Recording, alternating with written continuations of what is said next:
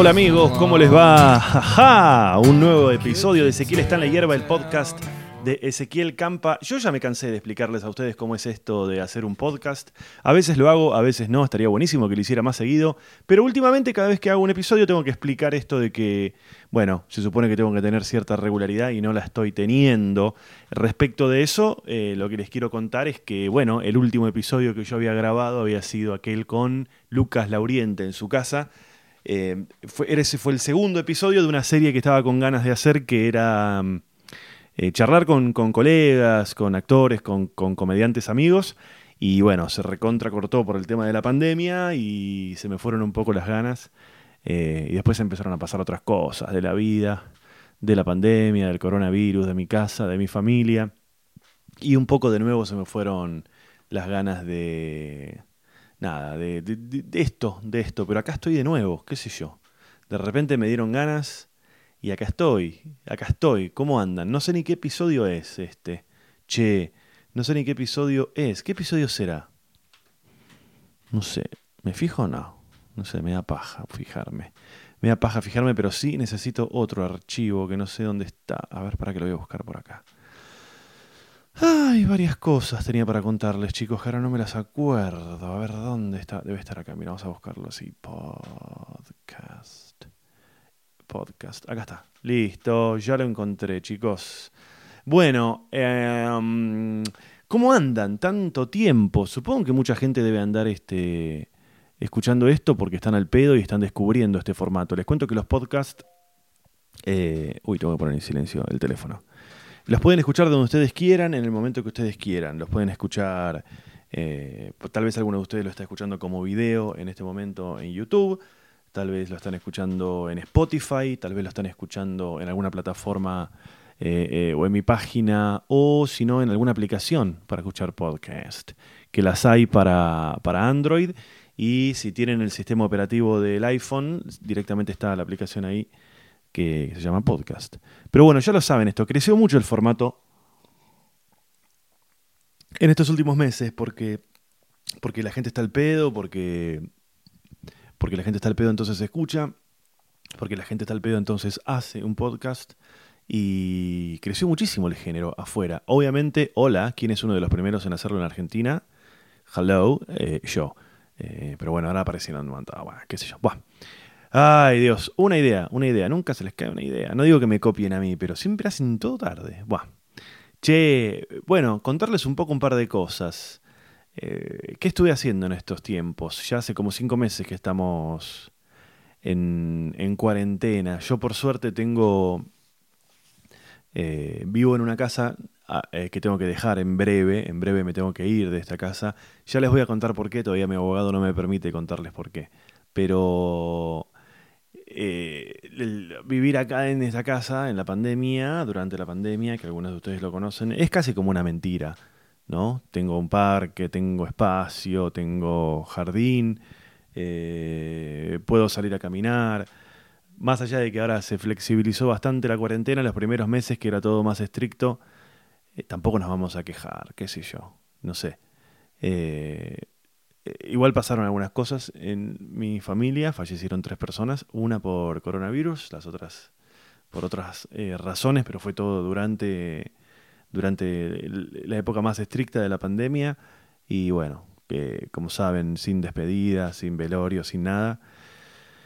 Así que una garcha en ese sentido. Em, ¿Y qué anduve haciendo? Bueno, anduve haciendo de todo. En los primeros, las primeras semanas se me había ocurrido eh, tomar cada ambiente de mi casa, que no son muchos, es una casa chica, pero se me había ocurrido como tomar cada ambiente y, decir, bueno, a ver, vamos a mejorarlo lo más que se pueda. Y bueno, sacamos un montón de cosas, dimos de baja cosas, reordenamos, tiramos cosas a la basura, reordené toda una enorme biblioteca que tenía, regalé libros, otros los tengo todavía ahí porque no tengo a quién regalárselos porque no estoy, no estoy viendo a nadie. Y eso me llevó unas semanas y, y después me enteré que me tengo que ir de esta casa.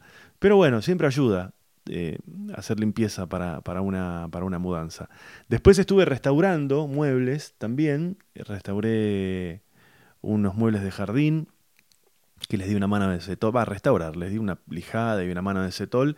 Y el otro que sí me llevó bastante laburo es uno que lo despinté todo y lo pinté todo de nuevo, lo desarmé, le saqué los herrajes, se los volví a poner, que es un mueble que es de la casa, con lo cual no me lo puedo llevar, o sea que también fue al pedo. A ver, les voy a contar respecto de la casa, les voy a contar hasta donde pueda. Yo eh, vivo en una casa alquilada y eh, alquilada hace, van a ser cuatro años y siempre el propietario de la casa siempre fue un tipo, vamos a decirlo diplomáticamente, como bastante parco, ¿no? Bastante seco con el trato, bastante frío. Y en algún momento él me había dicho que la casa la iba a vender. Eventualmente la iba a vender, que la casa era de los padres, pero que a él no le interesaban. Entonces, el día que los padres no estuvieran más en esta tierra y mi madre y no sé qué, la iba a vender la casa. La cuestión es que eh, yo le había dicho en su momento que, bueno, que eventualmente, si yo podía, me podía llegar a interesar. Y, y, habíamos quedado en esto, en que si en algún momento él vendía la casa, como que me iba a avisar y yo iba a ser como la prioridad. Esa había sido la charla que habíamos tenido. La cuestión es que de un día para otro me llama y me avisa que la casa se había vendido, perdón, que la iba a poner en venta a lo cual le dije, pero si nosotros habíamos quedado. Sí, bueno, pero bueno, tuvo una situación propia de, de, de, problemas de comunicación, por decirlo diplomáticamente. Cuestión que en el medio de la pandemia, durante la pandemia, este tipo puso en venta la casa y no solamente la puso en venta, sino que la vendió. Eh, hay que cargar con eso, ¿no? Saber que, que durante una pandemia, tal vez la única que vamos a de la que vamos a ser testigos los de estas generaciones que estamos en este momento sobre la faz de la Tierra, a un tipo que le alquilabas una casa, aparte cumplidor, soy inquilino modelo, eh, siempre pago a término, cuido mucho los lugares que alquilo, eh, pero hay que cargar con eso, ¿no? Durante una pandemia feroz, tal vez uno de los momentos más críticos de esta generación, durante nuestra guerra mundial, a un tipo al que le alquilabas una casa, se la pusiste en venta y se la vendiste.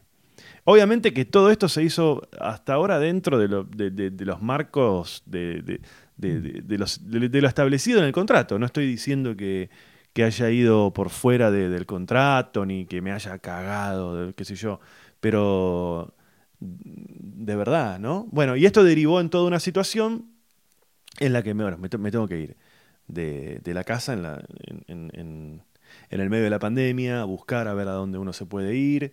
Es todo un problema, hay gente que no te quiere mostrar las casas porque tienen miedo, hay muchas casas que las sacaron del mercado. Cuando digo casas me refiero a casas, departamentos, PH, lo que sea, ¿no?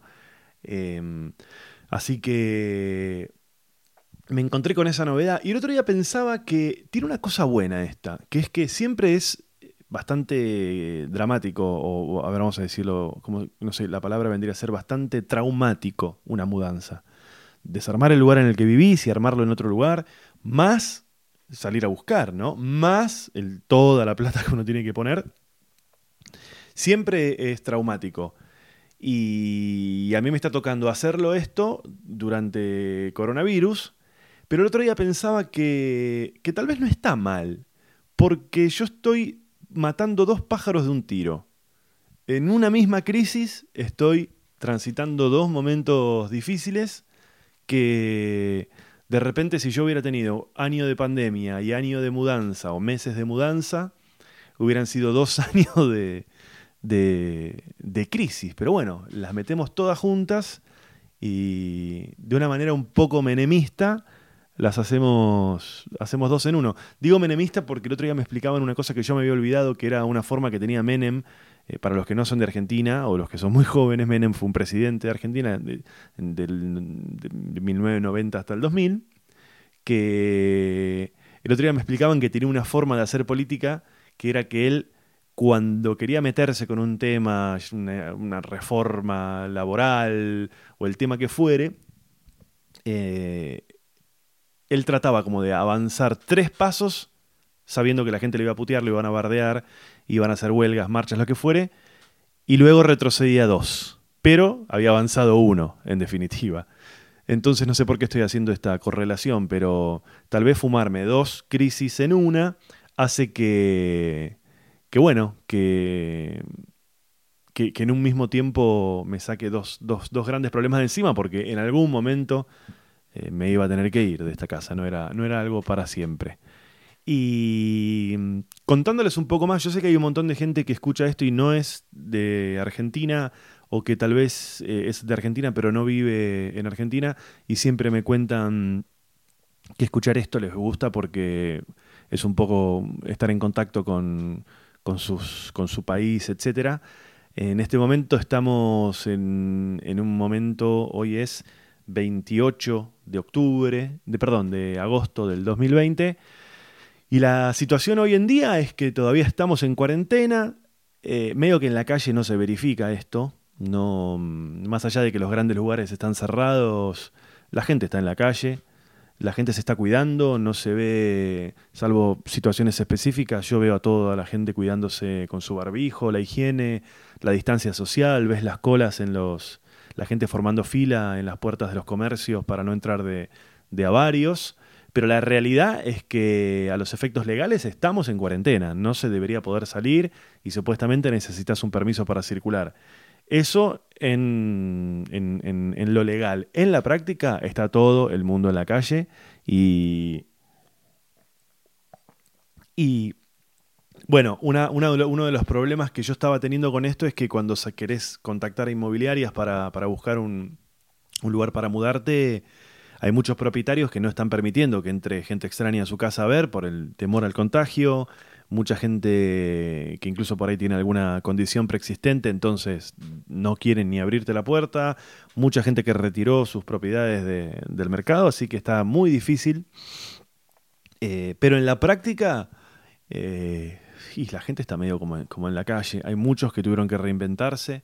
Sigo trato de describirles un poco cuál es el momento este en Argentina. ¿no? Hay muchos que tuvieron que reinventar su, su forma de trabajar eh, gente que yo conozco que por ahí fabricaba eh, cartelería y ese tipo de cosas, ahora están fabricando alimentos, gente que está trabajando desde la casa. Yo estoy haciendo funciones de mi show de stand-up, pero las estoy haciendo vía streaming, obviamente, porque los teatros eh, es de las cosas que primero se suspendieron, empezaron las restricciones y que creo yo que van a ser de las últimas en volver, porque una cuestión lógica de que el, teatro es un lugar cerrado, con toda la gente una al lado de la otra, amontonada, mucho tiempo, estás por lo menos una hora y media, dos horas en una función de teatro. Y en el caso del stand-up, se supone que te reís, con lo, cual, con lo cual escupís más coronavirus para todos lados. Así que mi actividad en particular, no hay ninguna certeza de cuándo, de vayamos a volver. Entonces lo que yo hice fue armar una función que que la filmamos en un teatro vacío con un protocolo y después la editamos y está armada para que funcione como streaming.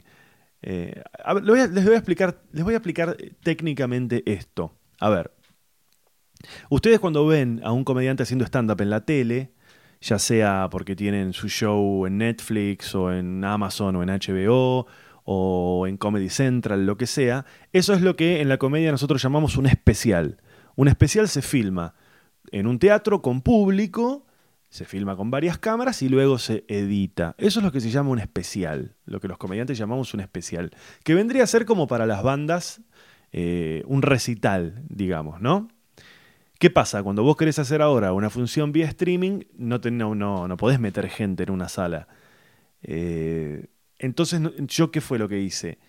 Grabamos una función en el teatro vacío, éramos solamente tres o cuatro, eh, los camarógrafos y, sonidistas, en un teatro totalmente vacío, grabamos una función del show que yo ya venía haciendo en el teatro, que se llama Cheto y Choto, eh, y luego en edición, ah, primero una cosa, al momento de filmarla, yo tomé la decisión de poner una cámara, que no se suele hacer esto en los especiales, Puse, pusimos una cámara que me, me, toma a mí en un plano más cerrado, más cercano, a la que yo hago referencia cuando, cuando creo que es oportuno. ¿no? Funciona medio como para hablarle directamente a la gente que está en su casa viéndolo. El resto de la filmación está más filmado, sí, tipo especial. O sea, como si yo le estuviese hablando al teatro, a un teatro en el que no había, nada, no había nadie, ¿no?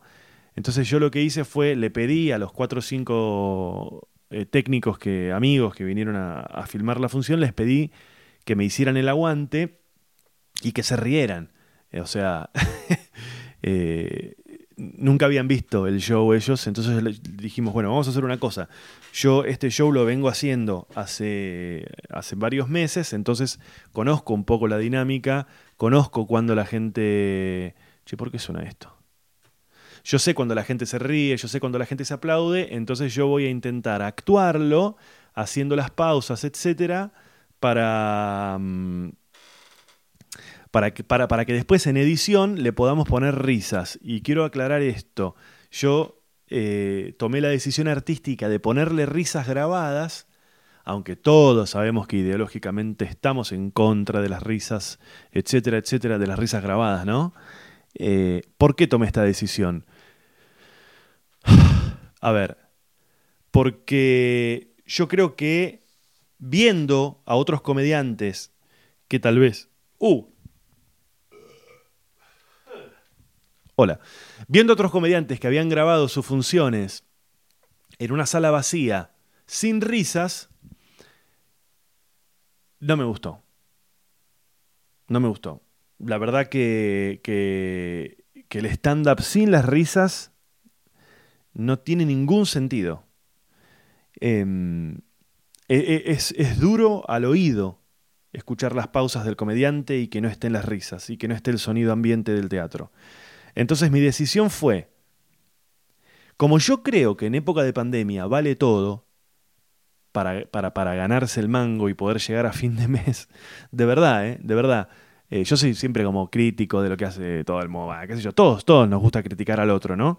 Pero yo, que soy un genio, eh, creo que en este momento tan crítico, eh, para mí vale todo. Yo no puedo, no, no, no, no, se puede juzgar a nadie porque está haciendo algo ahora que tal vez no está a la altura de lo que vale todo por llegar a fin de mes. Eh, para mí no es válido hoy criticar nada que alguien esté haciendo este, laboralmente dentro del marco de la legalidad, ¿no? Y un poco por fuera también. Y, entonces en ese sentido, yo dije, voy a ir en contra de lo que yo creo ideológicamente y le vamos a poner... ¿Hace ruido esto? ¿Se escuchar este ruido? Estoy en una silla, pareciera... Voy a quedar. Eh, vamos a ponerle risas grabadas porque es lo menos peor. Esa es la frase, es lo menos peor. Entonces Conrado, que es el editor que editó todo, tomó las risas, tomamos las risas de otro especial mío, de un especial que se llama Ezequiel está en la hierba, que lo pueden ver en YouTube. Tomamos las risas reales de ese especial mío, que fue grabado en un teatro con público, y usamos esas risas para ponerle risas a este otro. ¿Se entiende? Está buenísimo. Y se las pusimos eh, en los lugares en los que yo sabía que naturalmente la gente se reía en las funciones porque este show ya lo venía haciendo. O sea, la idea no fue robar con las risas y poner risas donde la gente no se reía ni nada. Y quedó buenísimo. Y le pusimos un sonido ambiente también para que cuando uno lo está viendo pareciera que está sucediendo en el teatro. Y la realidad es que la gente respondió espectacular. Se vendieron más de mil entradas para la primera función y hoy mismo, hoy a la noche, no sé cuándo verán esto, pero yo lo estoy grabando esto hoy que es jueves 27 de agosto, eh, ¿Sí? jueves 27? Sí. Eh, es la segunda función. Si entran en cualquiera de mis redes sociales, van a encontrar ahí que está toda la información para comprar las entradas y demás. Ustedes compran la entrada, les llega un mail y en ese mail tienen un link. Entonces, desde las 10 de la noche, hora de Argentina, de, del jueves 27 de agosto, se activa ese link y a partir de ahí tienen 72 horas para verlo. Si lo compran más tarde, es decir, si lo compran mañana viernes o el domingo o el sábado, siempre van a tener 72 horas a partir del momento de la compra. Así que bueno, dicho esto, lo buscan por ahí y lo miran y se copan y, todo, todo eso.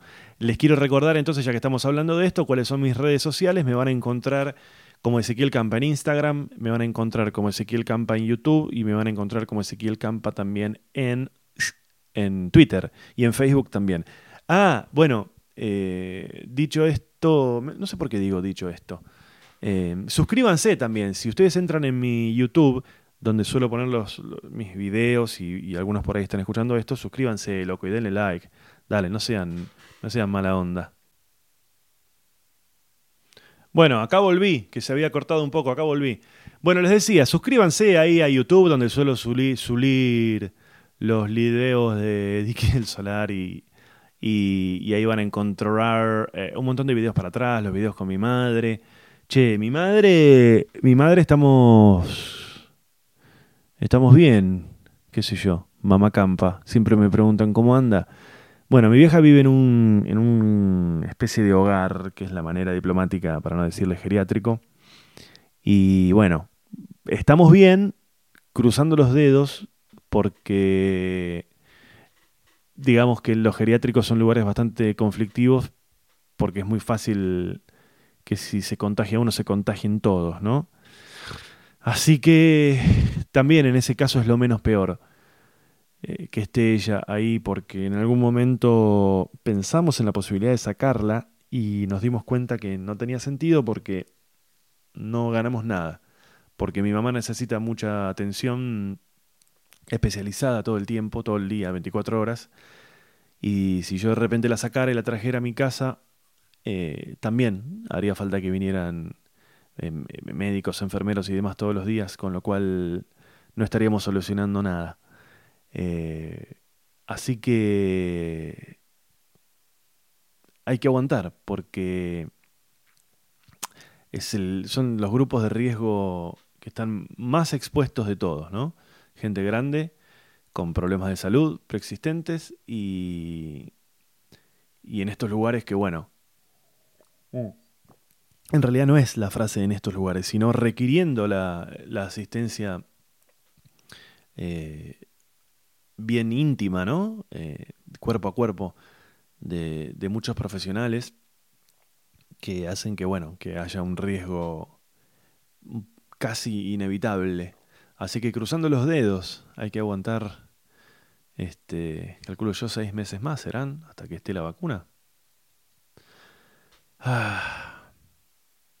¿Por qué no, no aclaran eso? Más allá de ¿Por qué no aclaran lo que saben? Me molesta mucho cuando no aclaran lo que saben. Obviamente no, no les podemos exigir que aclaren lo que no saben. Pero, ¿dónde está toda la información de las vacunas? Por ejemplo, yo tengo en mi cabeza ahora que está la vacuna de Oxford, la vacuna de Rusia, la vacuna de Cuba, eh, eh, hay una vacuna de Johnson, creo, que es este una compañía americana. Bueno, hay como cinco vacunas que están en carrera y qué sé yo.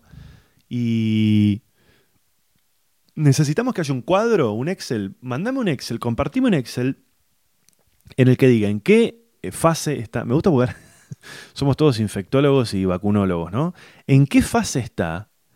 Y si es lo mismo, o sea, eh, lo mismo. ¿Se entiende lo que digo? Porque todos los días uno lee noticias, ¿no? Como ahora sí, el ibuprofeno inhalado. Bueno, y quedó ahí, nada. Al día siguiente, che, los niños no contagian. Al día siguiente, eh, contagia muchísimo tener un cactus en tu casa. Es lo peor que puedes hacer. Al día siguiente, si el cactus está arriba de una repisa, no contagia, dicen en Bulgaria, que estuvieron investigando. Entonces, nos están bombardeando información y esto no puede seguir así, chicos. Aclaren la información, pónganse las pilas, porque si no, eh, no sé dónde vamos a terminar con tanto, con tanto estímulo. Che, eh, bueno, este siguiente tema, cosas que aprendí eh, en la pandemia. Tengo un récord que me da mucha vergüenza y espero poder quebrarlo en breve, que es que desde que comenzó la pandemia casi no vi películas, que era una cosa que, que pensaba yo que iba a suceder, ¿no? Viste que uno tiene un montón de cosas pendientes y en la cabeza vos decís, no, bueno, para todos estos libros que tengo acá no los tengo al pedo. Cuando tenga tiempo los voy a, cuando me jubile, cuando me vaya de vacaciones, cuando tenga tiempo, cuando me tome un año, un año sabático, me, voy a poner las pilas con esto. Y no, no. No toqué un libro desde que empezaron, desde que empezó esto, no toqué un libro, ¿eh? una hoja no leí. Me da muchísima vergüenza porque aparte me mandaron algunos libros, así que estoy recontra en falta. Y, tengo libros para leer encima, tengo libros empezados. Eh, claro, pero lo que pasa es que, por otro lado, este tiempo libre que tenemos no es un tiempo libre de, alegría y, de y gozoso, digamos, ¿no? Es decir, que tal vez uno no tiene ánimo para leer o para ver una película. En estos cinco meses que hace que, que estamos aquí haciendo la cuarentena, como les decía, no fueron 15 meses limpios. Fueron 15 meses de angustia, de incertidumbre, de no saber eh, de qué va a vivir uno, de, qué va a vivir la gente que, que, te rodea, de todos los días escuchar que gente cercana la está pasando como el orto. Eh, bueno, esto que les contaba antes de, las personas que fallecieron en mi familia, que eh, la situación esta de, que tardó varias semanas en definirse de que la casa, no sé qué, ahora viene seguramente el momento en el que me tenga que mudar, con lo cual no... Son seis meses de, de cuarentena y de pandemia, no son seis meses de vacaciones, que sería muy distinto. Es decir, me tomo seis meses y sabes que, que nada malo te puede pasar. Pero me tengo que organizar, me tengo que organizar porque, claro, como como yo hace muchos años que vivo del stand-up, tengo una rutina de hacer cosas todos los días que va más allá de tener un, trabajo fijo de 9 a 5 en una oficina. Yo ya venía acostumbrado a muchos años de ya estar durante la semana, durante el día en mi casa y ya tengo como una rutina de cosas para hacer. Por alguna razón que no logro entender, todos los días tengo cosas que hacer. Desde que empezó la cuarentena no debe, no debe haber habido dos o tres días en los que no hice nada. Todos los días tengo algo para hacer y si no lo tengo, me lo invento. Y seguramente esas cosas que tengo para hacer no son tan necesarias. Pero las hago y siento que no tengo tiempo. No tengo tiempo para, para leer. Nunca tengo tiempo para leer. Siempre hay una cosa más urgente. O para ver una película o me da paja para verla. Así que estoy un poco en deuda con eso. Lo voy a revertir hoy mismo. Hoy mismo voy a retomar un libro que estoy leyendo eh, sobre Hitler porque Viste que cuando uno lee un libro de Hitler estás como obligado a dar explicaciones. No es, qué sé yo, un libro sobre botánica, que uno, no sé, eh, a vos te cuentan que estás leyendo un libro sobre botánica y termina ahí la charla, pero si estás leyendo un libro sobre Hitler, medio que tenés que dar un poco de explicaciones. No, les voy a contar, les voy a contar. Eh, eh, a mí es un tema que siempre me, interesó, la Segunda Guerra Mundial y este personaje. A ver, vamos a hacer la aclaración. Me interesa eh, eh, eh, para, entenderlo porque me parece un hijo de puta, un animal. ¿eh? No, estamos acá hablando de que lo, lo, consumo a favor a Adolf. Por favor, que quede claro. Y hace muchos años, no muchos años, no, hace un par de años, con un amigo conocido, eh, Ernesto Bojoslavski, que es un historiador, eh, miembro del CONICET, un día le dije, che, necesito que me recomiendes un libro eh, sobre Segunda Guerra Mundial, Hitler, etc., porque quiero entender, o sea, a mí lo que me pasaba era que no me, no me alcanzaba con la noción de que Hitler su, única motivación era que odiaba a los judíos, ¿no? Si uno no indaga demasiado sobre el tema, si no lees un poco, la idea que tenemos todos es esa. Hitler odiaba a los judíos, los metió en un campo de concentración, Segunda Guerra Mundial, bla, bla, bla. Bueno, yo quería entender el contexto y quería entender el porqué, de dónde venía eso. No me bastaba con eso. No me bastaba con eso, entre otras cosas, porque yo siempre había escuchado que que Hitler tenía el apoyo de, muchísima gente. Entonces no bastaba con, una cosa de xenofobia. Yo digo, acá debe haber algo más detrás de esto. Y es un tema re delicado porque me, da miedo decir una animalada. Pero mm, lo, quería entender, digo, ¿cómo tanta gente se puede alinear detrás de un, de un tipo así? ¿De dónde, ¿Cómo surgió todo eso, no? Y y este, bueno, le pedí entonces a, Ernesto Bojoslavski que me recomendara un libro y me recomienda un libro que se llama Hitler. No se llama El demonio tras la no sé qué, nada, se llama Hitler el libro. Y en la tapa tiene una foto de Hitler y dice Hitler en rojo, con lo cual es un libro muy difícil de leer en público, porque la, la tapa mucho no aclara si el libro es a favor o en contra. ¿Entendés? Entonces, como dice Félix una aventura respecto de la Biblia, es un libro que medio que no lo puedes leer en público y de repente decir tal cual, tal cual, tal cual. Eh, y, y, me recomendó este libro que lo compré por internet. Me gusta mucho comprar libros usados, lo encontré en Mercado Libre. Y cuando me llegó, eh, me encontré con una sorpresa que a ver, les voy a decir, les voy a decir ahora. Ahora, eh, denme un segundo, ¿eh? A ver, ya vengo, chicos.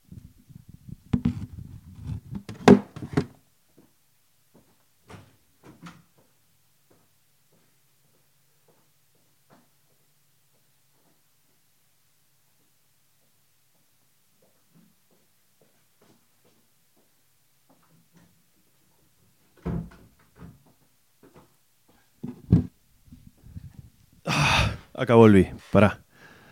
Pará un cacho, pará. Bueno, esto les decía. Me encontré con la siguiente sorpresa, que es que el libro tiene... Ustedes imagínense que un libro promedio, una novela, que tendrá 350, 400 páginas. Yo creo que 400 páginas ya es un libro largo. ¿No? Una ficción, una novela. Bueno, este libro de Hitler tiene... Pará, ¿eh? Para... ¿A quién le hablo, no? Para que ustedes se den una idea, es como si fuesen cinco libros. Una... Tiene 1100... 1100 páginas. Hitler, de, Ian Kershaw, 1936-1945.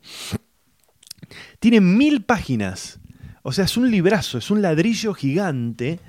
Y, y un poco también, lo tengo ya empezado, lo tengo que seguir un poco también me, me, da un poco de vergüenza que si el día de mañana lo llego a terminar, es como que el libro más extenso que leí en mi vida es un libro sobre este tipo. Me parece demasiado lago, ¿no? El siguiente debería ser sobre Madre Teresa de Calcuta o, o Gandhi. El siguiente va a ser de Gandhi y tiene que tener 2.000 páginas, por lo menos. Entonces estoy un poco en deuda con eso, estoy un poco en deuda con las con las películas también, qué sé yo. No sé. Este. Este.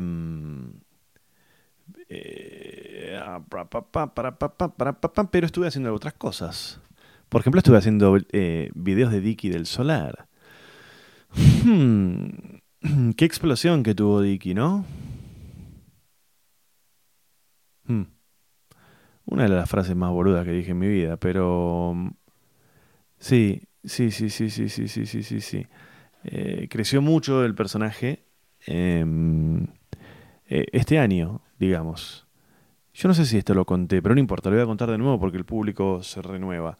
Eh, Dicky del Solar, el personaje este que hago hace varios años en, mis redes. para por ahí los que nunca lo vieron, que es, es un rugbyer para los que no son de Argentina, hago esta aclaración, el rugby en Argentina es un, es un deporte muy elitista, de gente blanca, privilegios, etc. Y sus, sus, eh, y sus jugadores son muy violentos. En general, chicos, estamos hablando en general, ¿no? Eh, y bueno, yo hago una parodia de un personaje que se llama Dicky del Solar, hace ya varios años, desde fines del 2017. Y lo que sucedió fue que a principios de este año, mira qué lejos que parece, a principios de este año, un grupo de jugadores de rugby eh, eh, mató a golpes a un pibe a la salida de, un boliche, de una disco. Eh, bueno, fue un, un, este, un, suceso que, que paralizó al país durante varias semanas y que solo se vio interrumpido por el coronavirus. Si no hubiera sucedido lo del coronavirus, yo creo que hoy en día todavía se estaría hablando del tema, porque obviamente... Ay, bueno, bueno, tuve que volver a cortar porque se me quedó sin, sin pilas la grabadora y, cuando le puse las pilas después hay que configurarla toda de nuevo porque estamos en el año 2020, vamos a encontrar la vacuna, la vacuna contra el coronavirus, pero si estás grabando en una grabadora que te gastaste un montón de plata para tenerla y está buenísima, entre comillas, se te queda sin pila y cuando le volvés a poner las pilas, se te desconfiguró toda. Tenés que volver a configurarla toda como si le fuese nueva. Pero bueno, acá estamos. Les estaba contando esto de Dicky del Solar. Me había quedado con, con el tema de explicarles un poco a, quienes no están tan al tanto, porque por ahí bla, bla, bla, que en Argentina el rugby es un deporte muy elitista, es un deporte de, gente muy violenta, siempre en términos generales, obviamente, chicos, bla, bla, bla, bla, no todos los rugbyers, no todo, bueno, va, va, va. Hay, hay muchos casos de violencia por parte de rugbyers eh, muchas veces me dicen, eh, pero en el fútbol también hay violencia, sí, imbécil, pero lo que vos no te das cuenta es que acá estamos hablando de que los que producen la violencia son los mismos jugadores de ese deporte. Pero bueno, no era ese el tema del que les quería hablar, les quería contar esto de que em, a principios de año acá hubo un caso de Fernando Baezosa que, un grupo de rugbyers lo mató. Eh, ni siquiera en una pelea, porque no, no, o sea, le pegaron hasta matarlo en Villa Gesell y y es un tema que paralizó al país durante, durante muchos meses hasta que irrumpió el tema del coronavirus y no se seguiría hablando porque, porque después de, producido el asesinato vino todo eso que viene después en los medios, ¿no? La detención, por qué a uno lo detienen y al otro no, quién pusieron a tal o cual abogado, parece que hay uno que la familia, el padre, una vez, no sé qué, bueno, todo lo que siempre sucede con estos, con estos casos. Y, bueno, después todo esto lo, tapó el coronavirus que, y pandemia, etcétera. Y yo venía ya haciendo el personaje desde, desde, el 2017 y claro, el personaje cobró como mucha relevancia porque yo ya venía eh, desde el humor eh, mostrando que los rugbyers son violentos, que discriminan, que es una clase privilegiada que siempre se caga en el otro, eh, que son hipercatólicos, bueno, un montón de cosas que yo ya venía mostrando en el, en el, en el personaje. cobró mucha repercusión cuando fue el caso este lamentable de Fernando Baez Sosa. Y, ahí sigue el personaje, porque se fue como transformando y ahora eh, ya no es solamente un rugbyer, sino que es una especie de opinólogo que opina de cualquier tema que anda dando vueltas y siempre desde una mirada de, hombre blanco privilegiado que se cree reconstruido y no lo es, y es machista, xenófobo, eh, hipercatólico, homofóbico, las, toda la mierda que anda dando vueltas aparece en, este personaje y sigo ahí subiendo videos y me está trayendo muchas satisfacciones, porque a la vez me parece que es muy gracioso y la gente se ríe mucho. Eh, así que estoy contento con eso, pensando también en hacer otras cosas. Mm. Y pensando también en cuándo va a poder, poder este, ¿Cuándo vamos a poder este, volver a, a no sé qué, a, a poder laburar? En el caso nuestro es algo que parece que está muy lejos, así que no queda otra que seguir laburando acá desde casa y seguir ocupándonos. Che, bueno, hoy es un episodio cortito para empezar a calentar los motores y em, empezar a ver si puedo volver a, a esta periodicidad que tanto le conviene a los podcasts y que me está costando tanto, tanto, tanto hace ya un par de años. Eh, les vuelvo a repetir que soy Ezequiel Campa en todas las redes sociales. Suscríbanse en mi, en mi YouTube, ahí hay un montón de videos. Van a encontrar especiales de stand-up, ahí también. En Spotify también van a encontrar eh, cuatro especiales míos de stand-up. Si la quieren hacer más fácil, van a mi sitio web, que es www.ezequielcampa.com.ar y ahí van a encontrar todo. Cómo escuchar en Spotify, cómo ver los especiales, cómo comprar entradas para las, las funciones. Y oh, ay, cómo estoy hoy, y todas esas cosas. ¿Y qué más les iba a decir? Les dejo, bueno, no sé dónde estarán escuchando esto. Si lo están escuchando en Spotify, todo esto no sirve. Si lo están viendo en YouTube, les dejo abajo de este video un montón de links para que para que tengan acceso a todas las cosas que fui mencionando. Si lo están escuchando en Spotify, si lo están escuchando en podcast, si lo están viendo desde un link de Twitter o de Facebook, busquen los links, sean felices y nos vemos en un nuevo episodio de Ezequiel está en la hierba, el podcast de Ezequiel Campa. Adiós.